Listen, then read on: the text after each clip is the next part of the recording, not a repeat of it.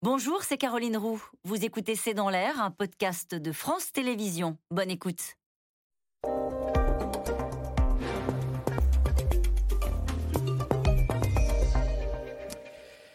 Daniel Cohen, bonjour, merci d'avoir accepté notre invitation. Vous êtes euh, professeur à l'école normale supérieure, euh, président de l'école d'économie de Paris et vous publiez Homo numericus, la civilisation qui vient, c'est euh, chez Albin Michel.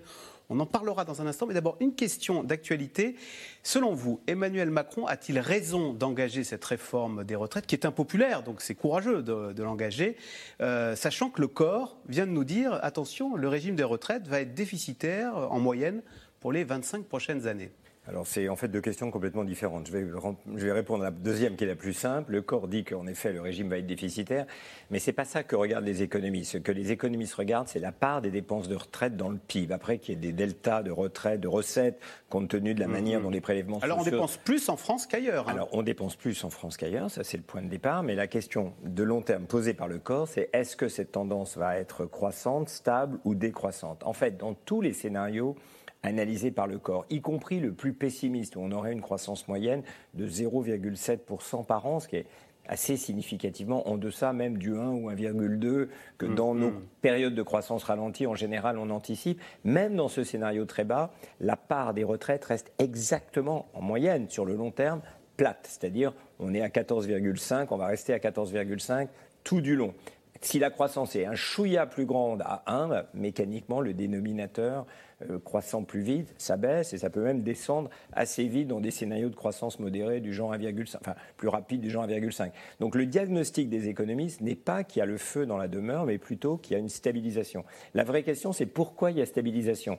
Alors même que le nombre de, de retraités va augmenter relativement au nombre d'actifs. Parce que ce qui est sous-jacent à ces simulations, c'est que le revenu moyen des retraités va baisser. C'est stable parce que ça va baisser. Donc s'il y a une question, c'est le pouvoir d'achat des retraités qui éventuellement peut être remis euh, en question. Après, est-ce qu'il a raison?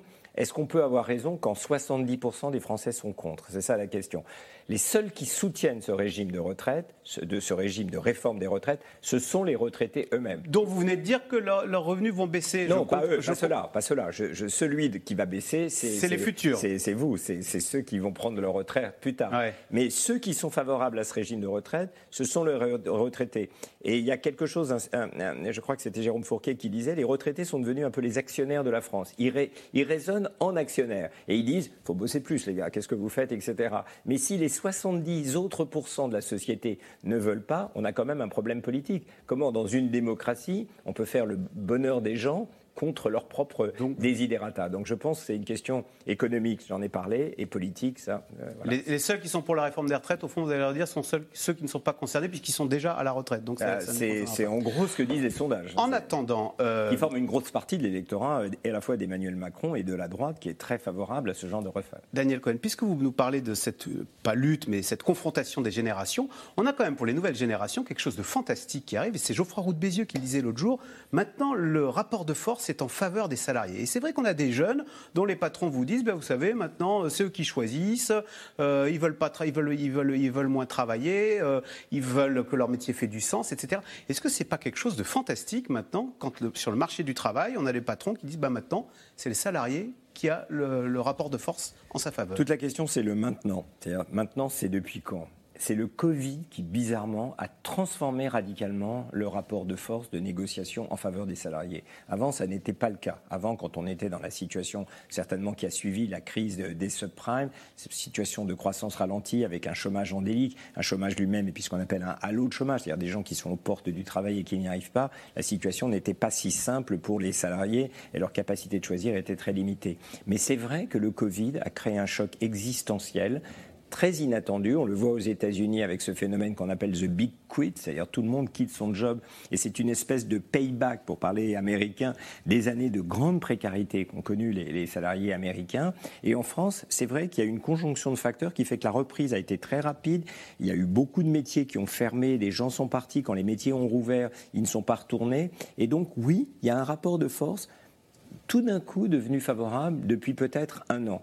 Tout l'enjeu de ce qui est en train de se faire maintenant avec le resserrement des politiques monétaires pour lutter contre l'inflation, c'est en réalité de transformer ce rapport de force favorable aux salariés pour que l'inflation salariale n'accélère pas. Et donc, en réalité, on est en train, aujourd'hui, par les politiques monétaires qui sont en train d'être menées, de revenir sur ce moment favorable. Alors, puisqu'on parle des jeunes générations et de votre livre, Homo Numericus, en préparant cette émission, j'ai été stupéfait d'apprendre qu'on consultait notre smartphone 221 fois par jour.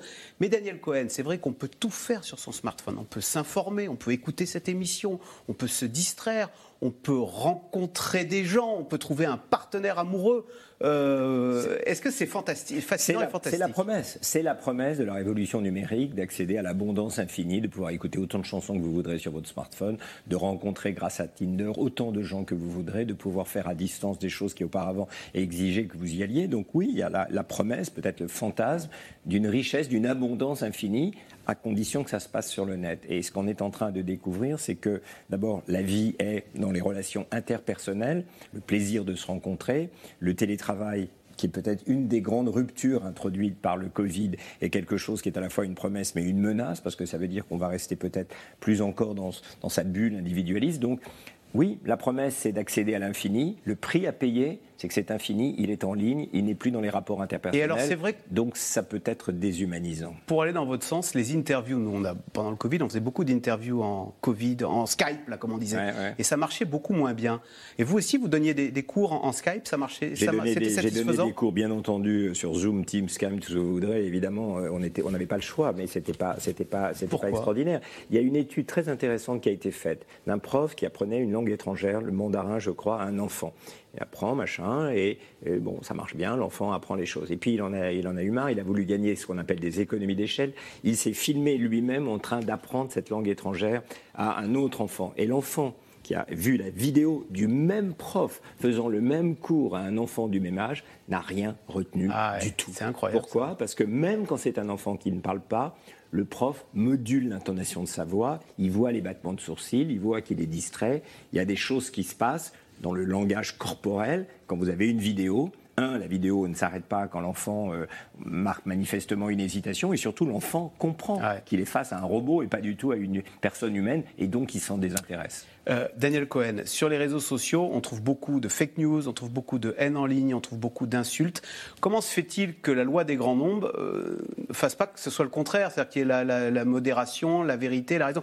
Pourquoi, pour reprendre le titre de l'émission, les réseaux sociaux nous rendent-ils idiots? Voilà. D'abord, la question, encore une fois, étant en soi le sujet, c'est-à-dire pourquoi, alors qu'on attendait une intelligence collective sur le modèle de Wikipédia, que l'intelligence allait être partagée? Enfin, moi-même, je dois dire, au départ de cette histoire, j'étais enthousiaste pensais qu'on allait avoir une agora planétaire, la possibilité d'échanger des savoirs, etc. Que ça allait être, voilà, le modèle Wikipédia. Tout est en ligne et on apprend beaucoup de choses d'une manière collaborative. C'est pas du tout ce qui s'est passé. il y a plusieurs raisons, mais l'une d'entre elles, la plus simple, c'est que quand vous arrivez sur euh, les réseaux sociaux, c'est très dur de se faire entendre. En fait, vous n'annoncez pas avec euh, un, son de, trompe qui dit écoutez ce que ce jeune homme va dire. Il faut se faire entendre. C'est ce qu'on appelle l'économie de l'attention. Se faire entendre, en gros, ça veut dire qu'il faut parler plus haut que les autres. C'est-à-dire qu'il faut aller dans l'innommable, dans l'indicible, dans l'extrême, dans l'outrance. Mmh. Sinon, personne ne fait attention à vous. Il y a une étude récente qui a montré que les fake news circulaient 100 à 1000 fois plus que les vraies news sur les réseaux sociaux.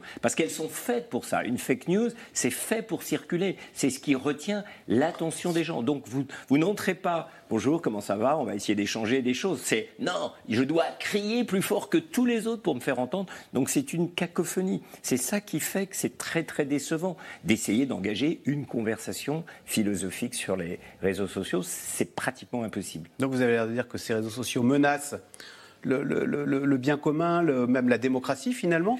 Alors, on va regarder en Iran qui vivent sous la chape de plomb des, euh, des, mollahs, eh bien, le, seul espace de liberté que trouvent les Iraniennes pour manifester leur ressentiment, ce sont les réseaux sociaux. Alors comment expliquer C'est pour ça, mais on ne peut le comprendre qu'à condition de voir qu'il y a toujours une ambivalence. C'est comme pour Wikipédia, qui existe, on peut lire beaucoup de choses. En première intention, les réseaux sociaux étaient faits pour donner de la parole, de la liberté. Moi, je dis, il y a un héritage 68A qui s'est transmis dans les réseaux sociaux parce que les premiers pionniers de la révolution informatique, ils étaient habité par ces grandes manifestations sur les campus et en France en mai 68, qui étaient anti-système, qui faisaient entendre une autre voix. Ça, c'est précieux. Les mouvements Black Lives Matter, MeToo, euh, les révolutions arabes, elles donnent une voix à ceux qui, sinon, sont réduits au silence. Une voix parce que quand il s'agit de crier, c'est bien. Le deuxième point, c'est que quand il s'agit de passer du cri de colère, qui est évidemment justifié dans tous les exemples dont on parle, à une conversation pour essayer de comprendre quel est le monde que l'on veut, construire, pas simplement celui qu'on veut dénoncer, euh, c'est presque impossible. Et dans la vie politique, on le voit. La vie politique aujourd'hui, c'est des réseaux sociaux ah qui les structurent, et c'est très difficile ensuite d'avoir des compromis politiques, même avec autrui, parce que c'est pas de là qu'on vient. Homo economicus, Daniel Cohen, merci. Vous restez avec nous tout de suite. C'est dans l'air. On revient sur les Français face à la crise énergétique. L'émission est intitulée Énergie. Comment limiter la casse? C'était C'est dans l'air, un podcast de France Télévisions. Alors s'il vous a plu, n'hésitez pas à vous abonner. Vous pouvez également retrouver les replays de C'est dans l'air en vidéo sur France.tv.